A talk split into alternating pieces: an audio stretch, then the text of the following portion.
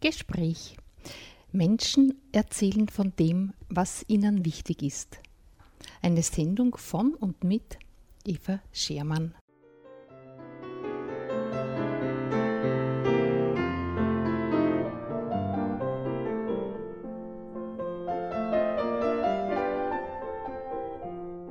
Zur heutigen Sendung begrüße ich Sie recht herzlich. Heute wird die Sendung ein wenig anders. Ich möchte Ihnen nämlich ein Buch vorstellen, von dem ich mir wünsche, dass es ins Gespräch kommt. Es ist von Professor Dr. Paul Zulehner, der aus aktuellem Anlass das Buch schrieb mit dem Titel Entängstigt euch, die Flüchtlinge und das christliche Abendland. Und mit dem Titel sind wir bereits mitten im Thema. Zur Person des Autors möchte ich Ihnen noch einige Informationen geben.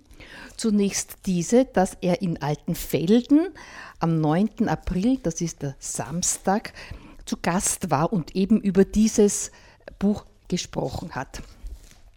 Und nun über ihn, wie es im Buch im Klappentext angegeben ist.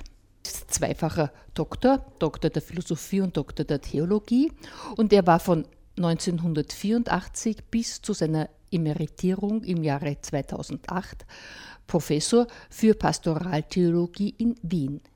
In zahlreichen und viel beachteten Veröffentlichungen beschäftigt er sich vor allem mit religionssoziologischen, kirchensoziologischen und pastoraltheologischen Themen. Soweit zur Person. Wie es zu diesem Buch kam, schreibt er im Vorwort des Buches. Ich habe eine online gestützte Umfrage gemacht. Rund 3000 Personen haben sich beteiligt. Die Antworten und die vielen Beiträge zu zwei offenen Fragen helfen, die anstehenden Themen solide zu erwägen. Lösungen zeichnen sich ab. Erkennbar werden aber auch Bedingungen, unter denen aus der beängstigenden Krise eine von Zuversicht getragene Chance werden kann zuvorderst für die vor dem Krieg flüchtenden Menschen, dann aber auch für eine zukunftsfähige Politik.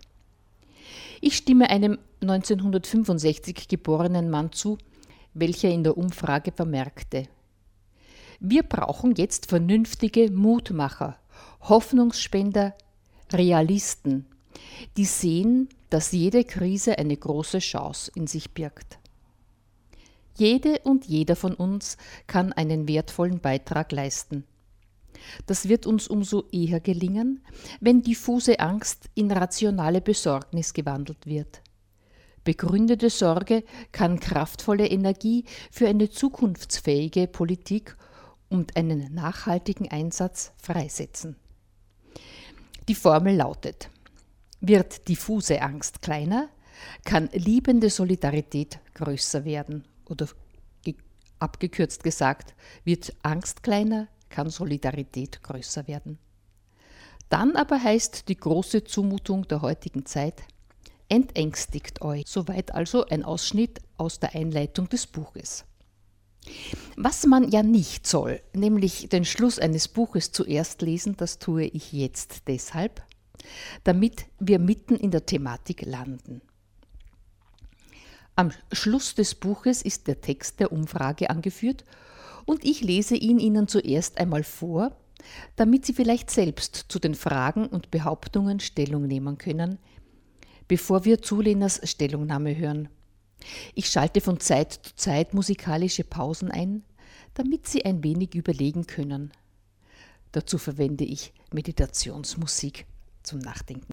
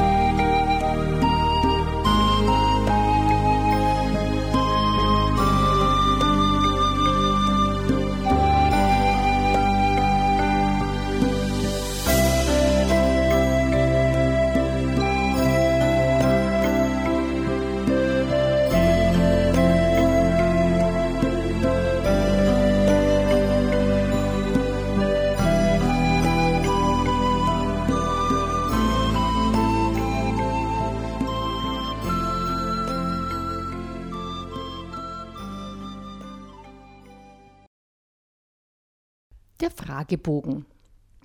Er besteht teilweise aus Behauptungen oder Vermutungen oder Meinungen, die vorher gesammelt wurden. Erstes Kapitel Gefühle. Unzählige Flüchtlinge kommen derzeit nach Österreich. Viele reisen durch, andere suchen um Asyl an, das löst starke Gefühle aus. Diese reichen von Ärger und Zorn über die offenen Grenzen, über die Sorge, ob Europa die Herausforderung meistern kann, bis hin zur Zuversicht, dass das geht, wenn alle zusammenhelfen.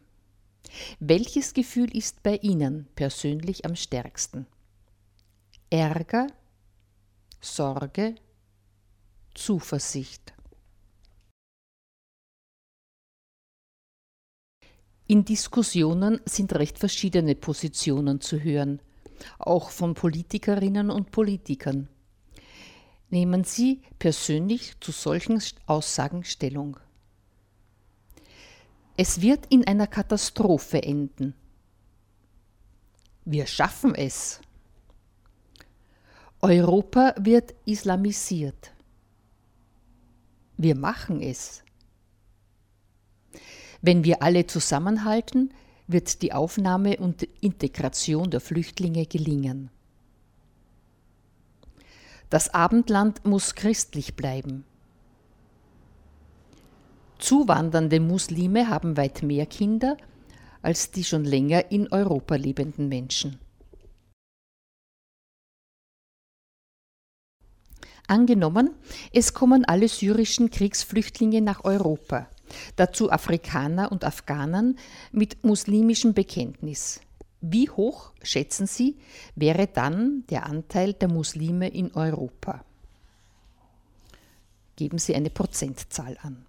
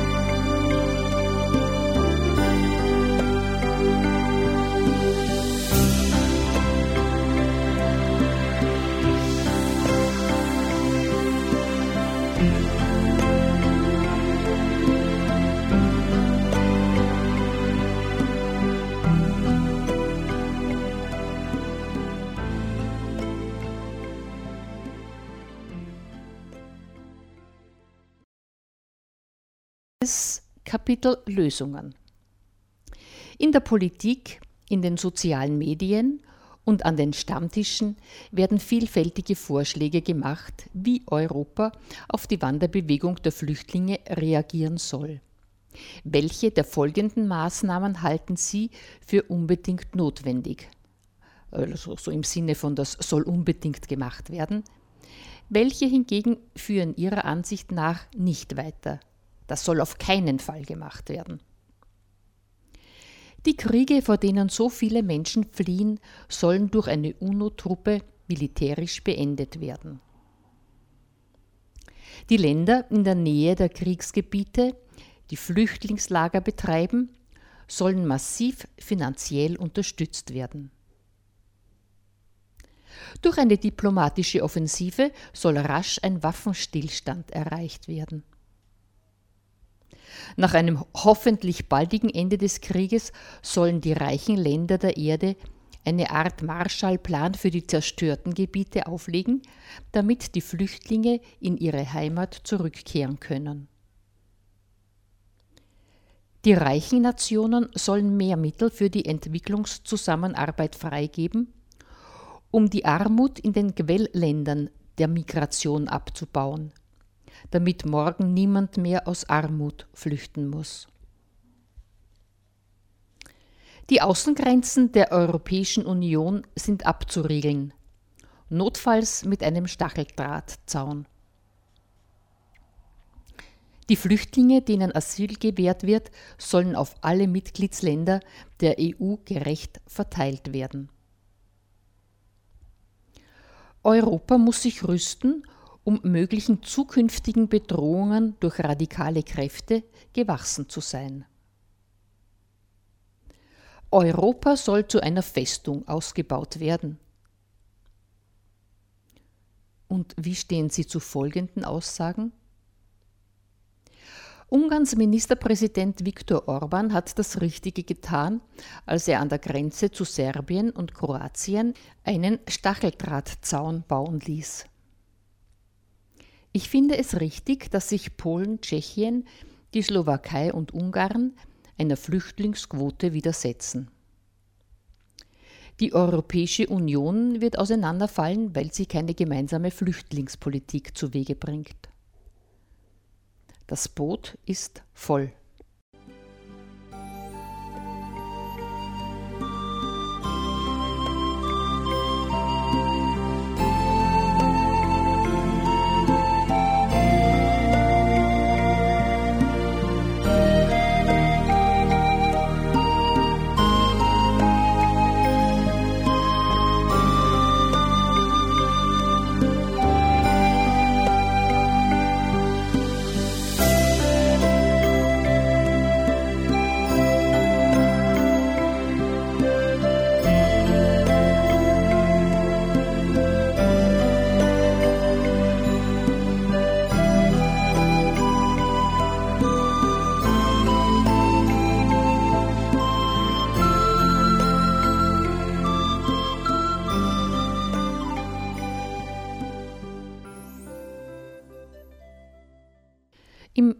Kapitel geht es um Christen, Religionen und Politik. Hier sind ein paar Aussagen. Nehmen Sie zu diesen bitte Stellung. Man kann durchaus ein guter Christ sein, ohne sich für die ankommenden Flüchtlinge einzusetzen. Es ist Christenpflicht, Europa als christlichen Kontinent zu retten die Herausforderung durch konkrete Flüchtlinge wird unsere satten Kirchengemeinden aufwecken. Papst Franziskus hat die Pfarreien und Orden aufgefordert, Flüchtlinge aufzunehmen.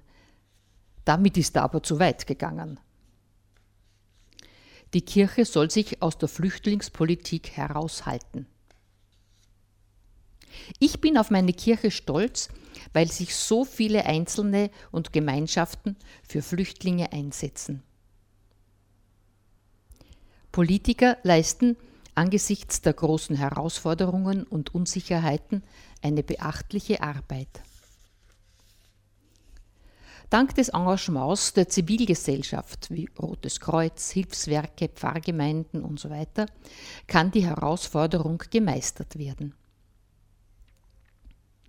Es schadet der Bewältigung der Herausforderung, wenn aus parteipolitischen Gründen die Ängste der Menschen geschürt werden.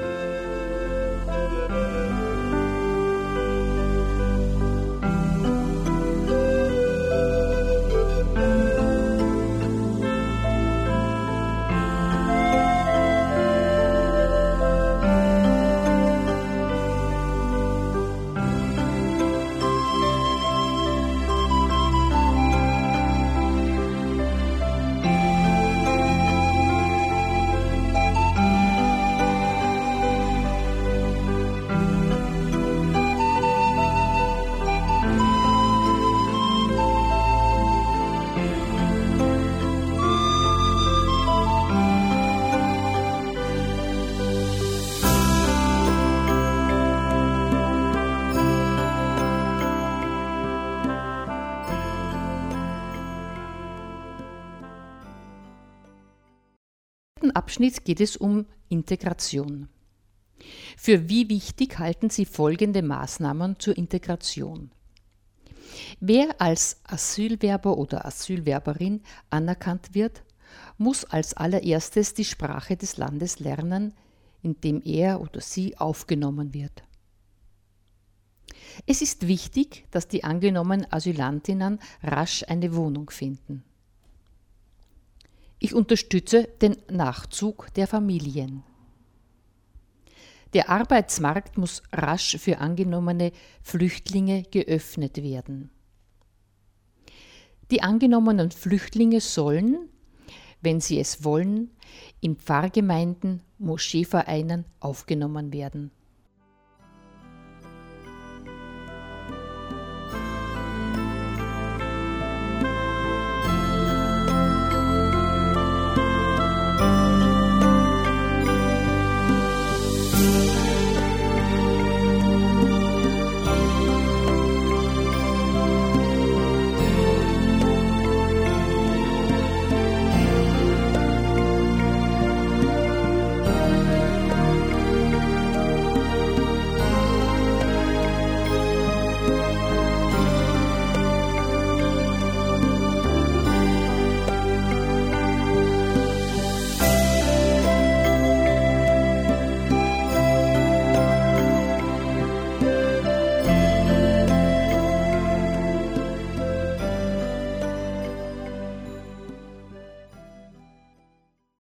Was halten Sie von folgenden Stammtischaussagen? Die jungen männlichen Flüchtlinge sind eine Gefahr für unsere Frauen. Unter den Flüchtlingen befinden sich bestimmt auch Terroristen. Die Flüchtlinge werden uns die ohne dies knappen Arbeitsplätze wegnehmen. Europa wird durch die Flüchtlinge islamisiert werden. Es sollten an den Grenzen rasch Stacheldrahtzäune gebaut werden. Die meisten der Flüchtlinge sind Wirtschaftsflüchtlinge. Die vielen Flüchtlinge nützen nur unseren Sozialstaat schamlos aus. Wegen der Flüchtlinge werden Kriminalität und Gewalt im Land zunehmen. Flüchtlinge bringen Krankheiten ins Land. Wer nach einem Jahr nicht Deutsch kann, soll abgeschoben werden. Wirtschaftsflüchtlinge gehören umgehend zurückgeschickt. Wir brauchen in der Politik einen starken Führer, der uns vor den Fremden, die ins Land wollen, schützt. Ich schätze die deutsche Protestbewegung Pegida die sich gegen die Islamisierung des Abendlandes wehrt.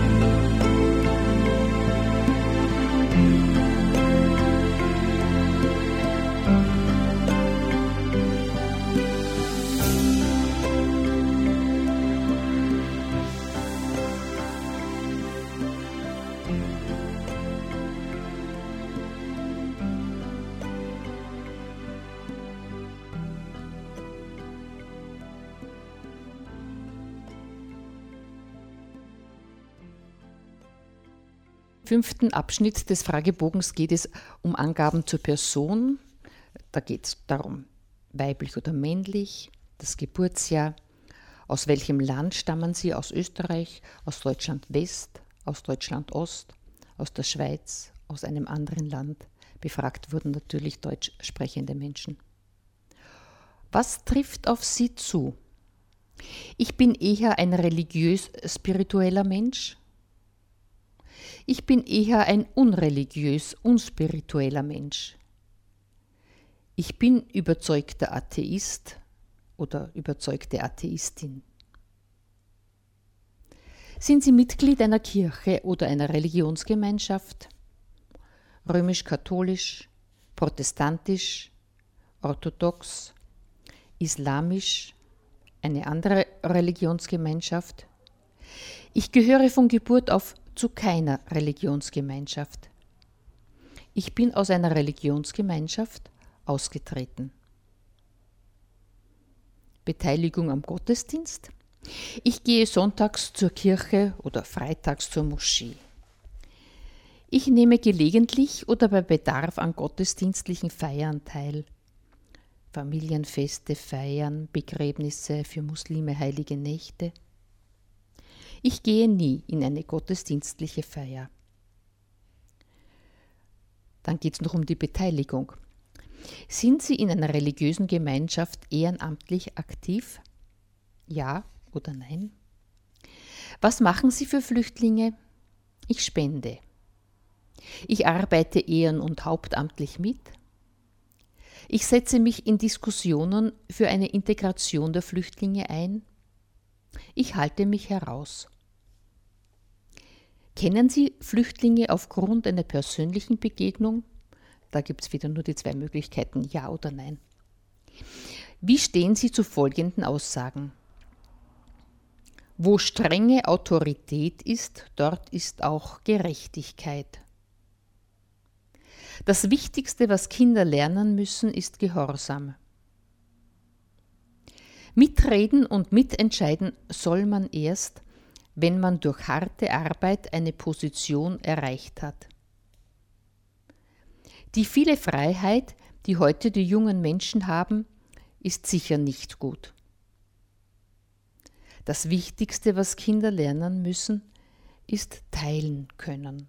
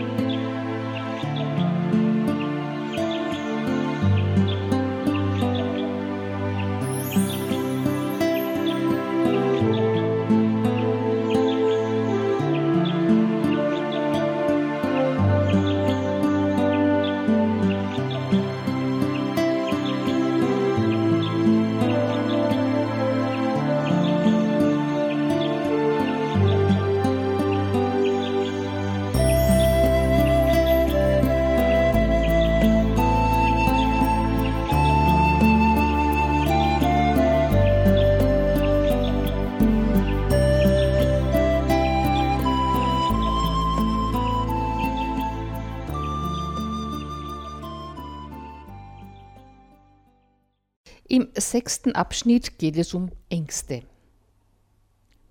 Fachleute der Gesellschaftswissenschaft bezeichnen unsere modernen, reichen Gesellschaften zunehmend als Angstgesellschaften. Welche Ängste fühlen sie bei anderen und bei sich selbst im Land? Es wächst heute bei vielen Menschen die Angst, dass sie sozial absteigen. Weniger gut ausgebildete Menschen haben Angst, dass die ebenfalls oft nur wenig ausgebildeten Flüchtlinge Konkurrenten auf dem Arbeitsplatz sind. Viele Menschen haben Angst vor einer Überfremdung unserer überlieferten Kultur im Land. Menschen, die nicht an ein Leben nach dem Tod glauben können, müssen ihr ganzes Glück auf Erden suchen das macht Angst, bei der Suche nach Glück zu kurz zu kommen. Viele haben Angst um den erreichten Wohlstand. Junge Menschen haben Angst vor dem Ehrgeiz, der aus einem starken Überlebenswillen der Flüchtlinge entspringt. Flüchtlinge können als billige Arbeitskräfte missbraucht werden und so das Einkommen für schlecht bezahlte Arbeit drücken. Ich fühle in mir diffuse Ängste. Ich kann mit weniger zufrieden sein. Ich habe keine Angst, bei meiner Suche nach Glück auf Erden zu kurz zu kommen. Ich habe Angst, Angehörige zu verlieren. Ich habe Angst, krank zu werden. Ich habe Angst vor dem Tod. Ich habe Angst, von meinem Partner oder meiner Partnerin verlassen zu werden. Die Liste möglicher Ängste ist bestimmt nicht vollständig. Auch wird sinnvollerweise zwischen diffuser Angst und vernünftiger Furcht unterschieden. Nun die Frage an Sie, welche Ängste halten Sie für die wichtigsten? Fehlen Ihnen wichtige Ängste in der obigen Frage Batterie? Hier wäre dann Platz gewesen, um Ängste zu formulieren. Der siebte und letzte Abschnitt ist Abschluss. Wie stark sind solche Gefühle in Ihnen angesichts der Herausforderung durch Flüchtlinge? Ärger, Sorge, Zuversicht.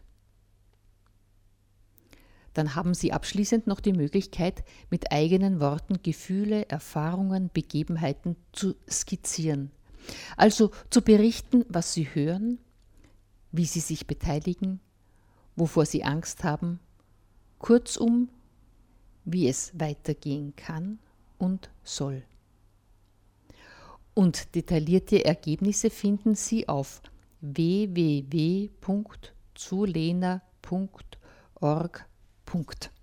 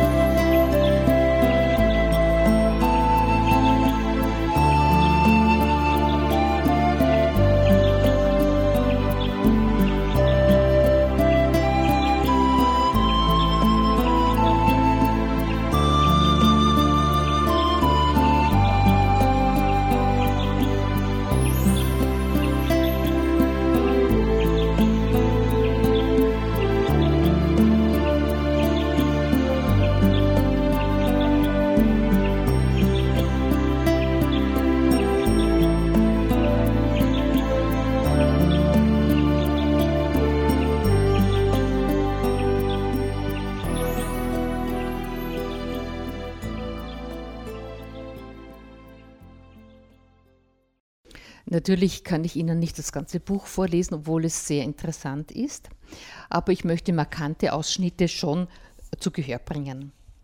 Dazu gehört das Kapitel Der globale Marsch. Was Zukunftsforscher schon längere Zeit vorausgesagt haben, ist in Gang gekommen. Der globale Marsch hat begonnen. Migration hat sich entgrenzt. Waren früher eher die Männer auf Wanderung, haben sich inzwischen die Migrantenströme feminisiert. Ganze Familien sind auf Wanderschaft mit Kindern und Alten. Ein Teil dieses Marsches wird von den reichen Ländern sogar gefördert. Qualifizierte Menschen werden für nationale Wirtschaften angeheuert. Zugleich aber gibt es immer mehr die vor Krieg und Terror, Verfolgung, Klimakatastrophen, Armut und vor der an sie geknüpften Hoffnungslosigkeit flüchten. 60 Millionen Menschen sind derzeit weltweit auf der Flucht. Lange Zeit meinten wir in Europa, dass diese großen Fluchtbewegungen weit weg von uns passieren in Südostasien, in Afrika, im Nahen Osten. Europas letzte große Fluchtbewegung ereignete sich nach dem Zweiten Weltkrieg. Aufstände gegen die kommunistische Herrschaft in Ungarn 1956 und in der Tschechoslowakei 1968 blieben regional. Auch der Balkankrieg Anfang der 90er Jahre trieb viele Menschen innereuropäisch auf die Flucht. Was sich aber jetzt in Europa ereignet, kam für die europäischen Bevölkerungen und ihre politischen Führungen überraschend. Unüberschaubar erscheint vielen die in Gang gekommene Wanderbewegung. Der deutsche Finanzminister Wolfgang Schäuble sprach, wie er selbst zugab, etwas unbedacht von einer Lawine, die abgeht. Ein bedrohliches Bild, das die Ängste vieler aufgreift und zugleich leider mehrt. Flüchtlingsrouten haben sich quer durch Europa gebildet. Andere verlaufen über das Mittelmeer. Sie werden von Menschen aus Afrika genutzt. Tausende sind in den Fluten ertrunken, als heillos überbesetzte Boote ihrer Schlepper kenterten. Das Mittelmeer ist zu einem großen Friedhof Europas geworden. Als Papst Franziskus auf seiner ersten Ausreise aus dem Vatikan Lampedusa besuchte und der Ertrunkenen gedachte, sagte er, ich habe dafür nur ein Wort Schande. Andere Flüchtlinge aus den Krisengebieten Afghanistan, Syrien, Irak, Eritrea lassen sich von Schleppern über die Ägäis von der Türkei auf eine griechische Insel bringen oder nehmen die türkische Festlandroute. Ziel ist die Europäische Union. So landen die meisten zunächst in dem wirtschaftlich höchst bedrängten Griechenland. Tausende sind von dort über die Balkanroute, genauer Serbien und Ungarn, unterwegs nach Österreich und von dort weiter Richtung Germany. Als dann Ungarn die Grenzen dicht machte, verlagerte sich die Balkanroute nach Kroatien und Slowenien. Ziel ist immer eines der gelobten Länder im nördlichen Europa Österreich, Deutschland, Schweden. Durch manche Länder reisen sie durch, werden, wie Kritiker bemängeln, durchgewunken. Auf ihrer Wanderung werden sie dann spätestens in Deutschland registriert. Sie kommen, um zu bleiben, möglichst in jenen Ländern, in denen schon Angehörige oder Freunde von ihnen sind. Aber auch die Lebensbedingungen in den einzelnen Ländern in Europa werden verglichen und bewertet. Das macht die wirtschaftlich starken Länder wie Deutschland, Österreich, die Schweiz und die skandinavischen Länder zu begehrten Zielen. Die jungen Reformdemokratien Ost- und Mitteleuropas stehen eher selten auf der Zielliste des langen Marsches von Flüchtenden. Dass diese starke Bewegung Richtung Europa in den letzten Monaten mit einer derart unaufhaltsamen Dynamik in Gang gekommen ist, hat mit der Entwicklung in den Herkunftsländern zu tun. Afghanistan konnte trotz enormer Anstrengungen durch die NATO nicht befriedet werden. Die Kämpfe in Syrien kippen immer mehr vom Bürgerkrieg in einen Konfessionskrieg zwischen Sunniten und Schiiten. Und das unter massiver Beteiligung der USA und Russlands. Der Krieg mit seinen 320.000 Toten geht unaufhaltsam und mit hoher Brutalität weiter. Der islamische Staat bedroht in den eroberten Gebieten jene Menschen, die sich nicht seinen Vorstellungen einer fundamentalistisch ausgelegten islamischen Tradition beugen, darunter islamische Jesiden und Christen. Grund genug für viele, die Flucht zu ergreifen.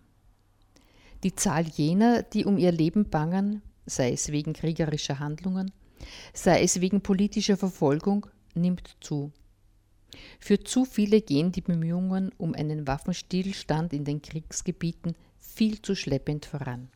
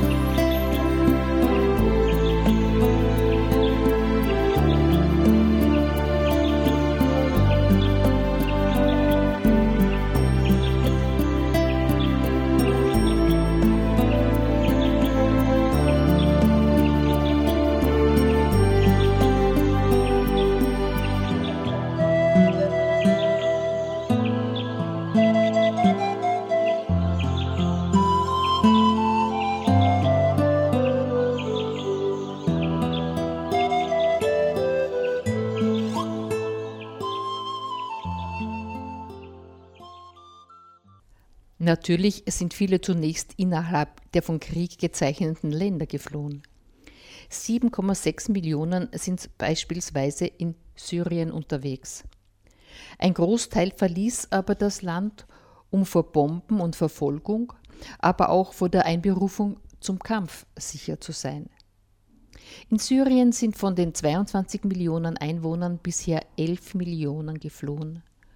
Von diesen hofften die meisten zunächst, dass der Krieg alsbald ein Ende finden werde und sie wieder in ihre Heimat zurückkehren können. Das ist der Grund, warum in den Ländern rund um Syrien gigantische Flüchtlingslager entstanden sind.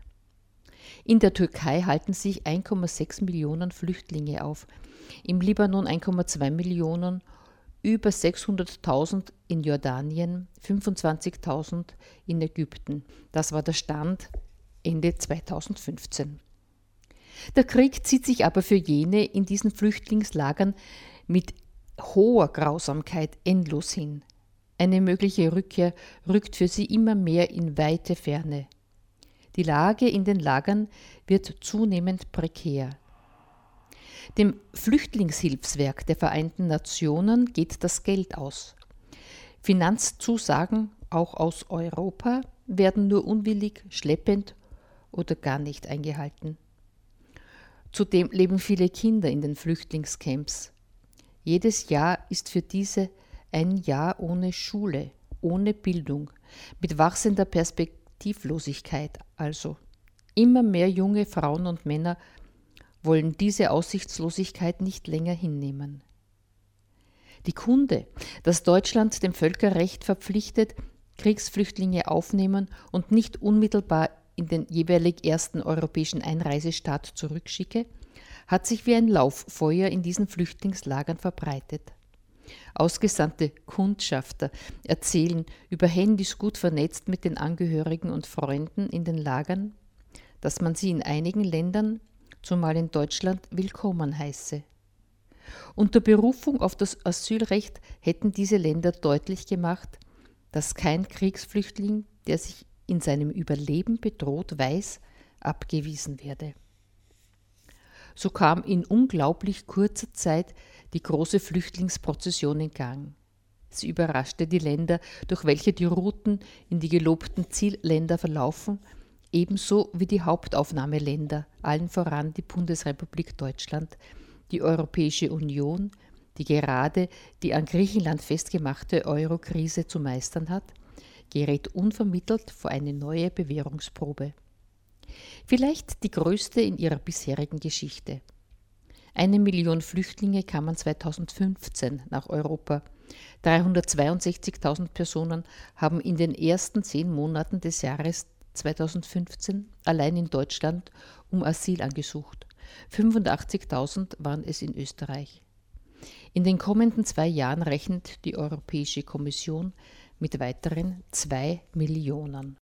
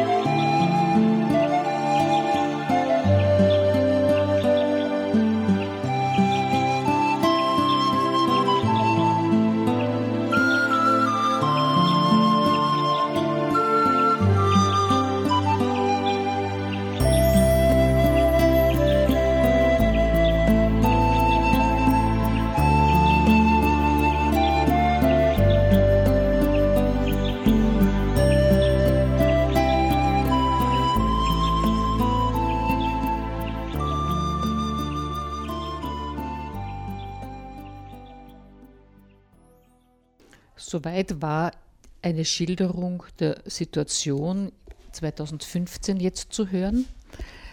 Jetzt wendet sich äh, Paul Zulehner den Reaktionen der Menschen hier in Europa zu. Die enorme Flüchtlingsbewegung hat Europa und die Länder in der Europäischen Union in kürzester Zeit verändert. Wie nach dem Fall des Eisernen Vorhangs ist Europa nicht, wie es zuvor war. Und das in enorm kurzer Zeit. Es ist, als habe der ferne Krieg nunmehr auch unsere Länder erreicht. Die Ausläufer des kriegerischen Erdbebens sind auch bei uns zu spüren. Wir sind zu einem Epizentrum geworden. Nur dass zu uns keine erschütternden Wellen kommen, sondern zumeist Menschen mit erschütternden Geschichten. Junge Männer, allein oder mit Frau, Kindern und Alten, stehen an unseren Grenzen, begehren Einlass. Sie möchten sich hierzulande ein Leben aufbauen, das sie in ihrer Heimat nicht finden konnten. Es sind von Überlebenshoffnungen getriebene Menschen. Es ist keine Frage, unsere Bevölkerung macht das Geschehen betroffen.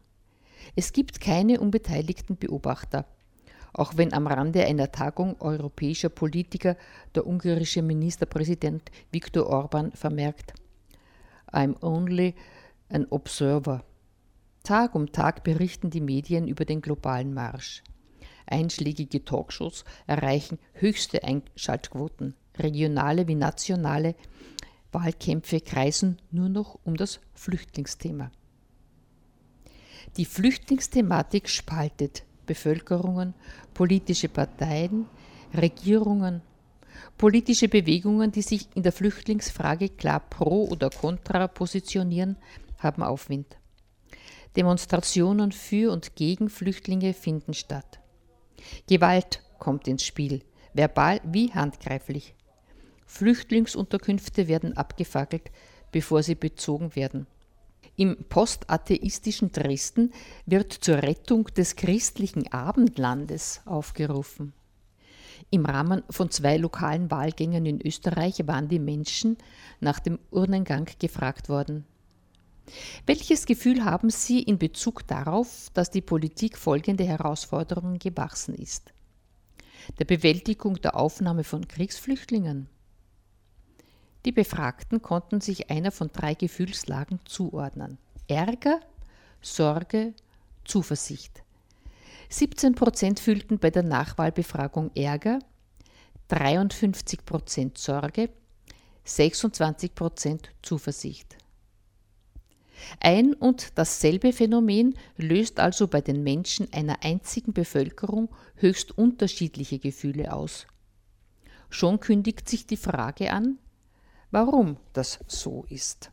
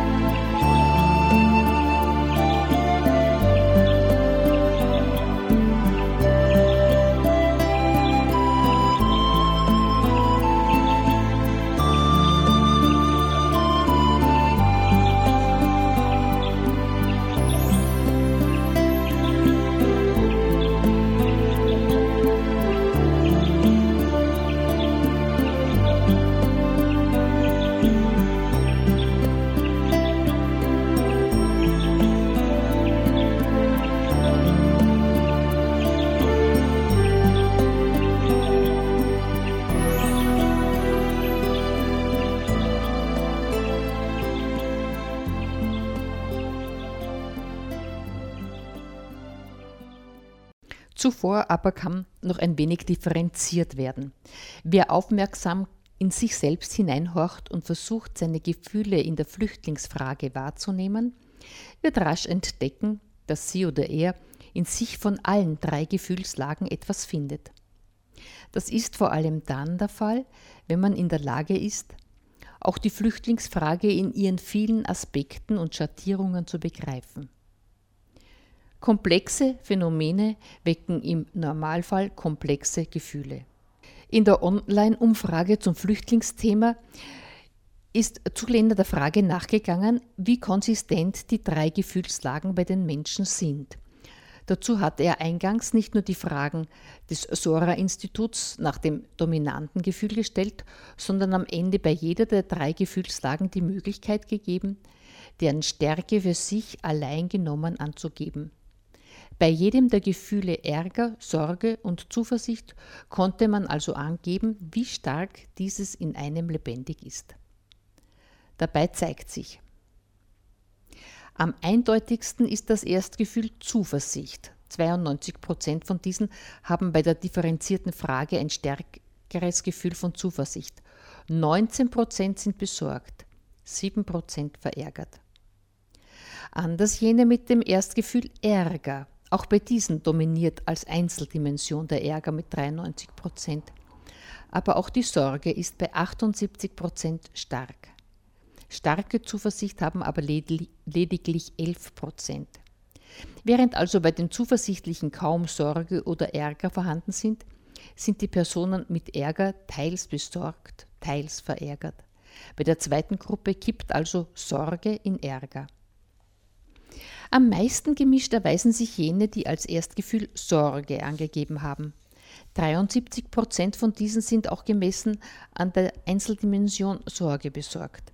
35 Prozent tendieren von der Sorge zur Zuversicht, 16 Prozent zum Ärger. Die drei Möglichkeiten Ärger, Sorge, Zuversicht bekommen auf diesem Weg ein differenzierteres Profil. Kombiniert man alle vorhandenen Informationen zur Gefühlslage einer einzelnen Person, zeigen sich drei Hauptgruppen. Zuversichtliche, zuversichtlich Besorgte sowie besorgt Verärgerte. Die Mittelgruppe der zuversichtlich Besorgten steht laut Umfrageergebnis den klar Zuversichtlichen näher als den besorgt Verärgerten. So gibt es letztlich zwei gefühlte Optionen. Die eine Option ist Abwehr. Flüchtlinge sollen mit allen Mitteln ferngehalten werden. Die andere Option weist in die gegenteilige Richtung. Sie zielt auf den Einsatz für die Flüchtlinge Abwehr hier, Einsatz dort. Das scheidet letztlich die Geister in den europäischen Bevölkerungen.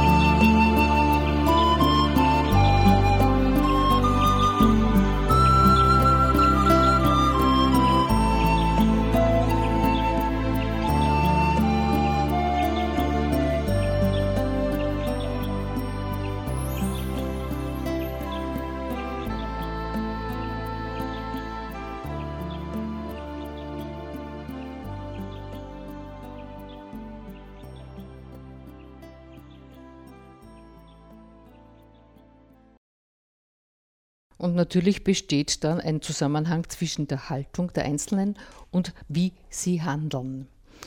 Gefragt wurde, ob und wie sich jemand in der Flüchtlingsfrage einbringt, durch Spenden, Diskutieren, Mitarbeiten oder ob sich jemand heraushält.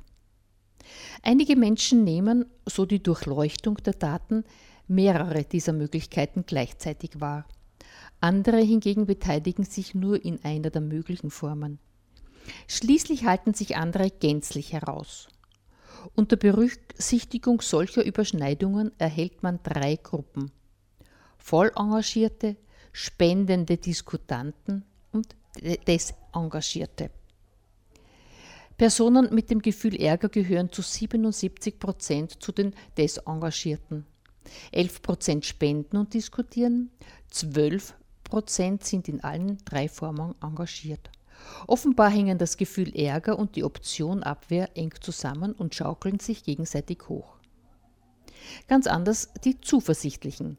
42 Prozent von ihnen sind voll engagiert, 35 Prozent spenden und diskutieren, Nur 22 Prozent sind desengagiert. Auch in diesem Fall kann es sein, dass Zuversichtliche eher handeln. Aber es kann auch sein, dass jene, die handeln, eher zuversichtlich sind. Dann gibt es noch eine dritte Möglichkeit, die Anteile in der Mittelgruppe der Besorgten sind. 24 Prozent voll engagiert, 35 Prozent diskutierend und spendend, 41 Prozent desengagiert. Anhand von Umfragedaten werden nunmehr in einem ersten Schritt zunächst diese beiden Optionen näher vorgestellt. Der Übersichtlichkeit halber wird zur Unterscheidung der Lager die Eingangsfrage nach Ärger, Sorge, Zuversicht herangezogen, wobei immer mitbedacht wird, dass Ärger besorgt verärgert heißt, Sorge zuversichtliche Sorge, aber auch ängstliche Besorgnis bedeuten kann und Zuversicht nahezu Zuversicht pur ist. Also den Ärger gibt es in drei Abstufungen und die Sorge auch. Dann gilt es in einem zweiten Schritt zu fragen, warum in ein und derselben Bevölkerung die Menschen derart gegensätzlich fühlen und optieren. Das Herzstück der Analyse bezieht sich auf das sich ausbreitende Phänomen der Angst in den einzelnen Bürgerinnen und Bürgern, in der gesamten Gesellschaft, was ihr in der Wissenschaft den Beinamen Angstgesellschaft einträgt. Schließlich gilt es zu erwägen, was von den vielfältigen Ängsten heilen kann, mit dem Ziel, Menschen mit diffusen Ängsten und ihrer Neigung zur Abwehr in Richtung besorgt oder gar zuversichtlich zu bewegen. Der Grund für diesen Versuch besteht darin, dass es letztlich nicht mehr nur darum geht, ob künftig Flüchtlinge aufgenommen werden, vielmehr ist der Ausgangspunkt, dass längst Hunderttausende in Europa angekommen sind. Das sind somit die Überschriften der folgenden Kapitel. Unsere Gesellschaft zwischen Abwehr und Ärger. Wir mutieren immer mehr in eine Angstgesellschaft und Wege aus der Angst.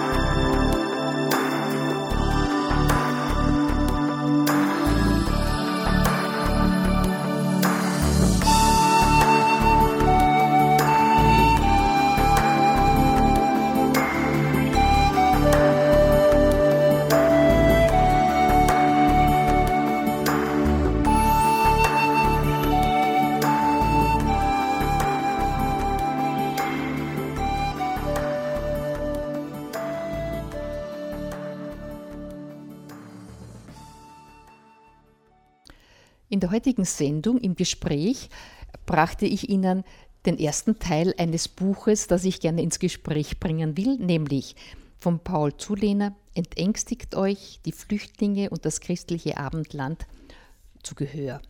In der nächsten Sendung geht es dann natürlich weiter, vielleicht nicht mehr ganz so ausführlich, aber doch in groben Zügen, dass Sie wissen, wie könnte es vielleicht in einem christlichen Europa zugehen, ohne das Wort christlich als Manipulation zu verwenden.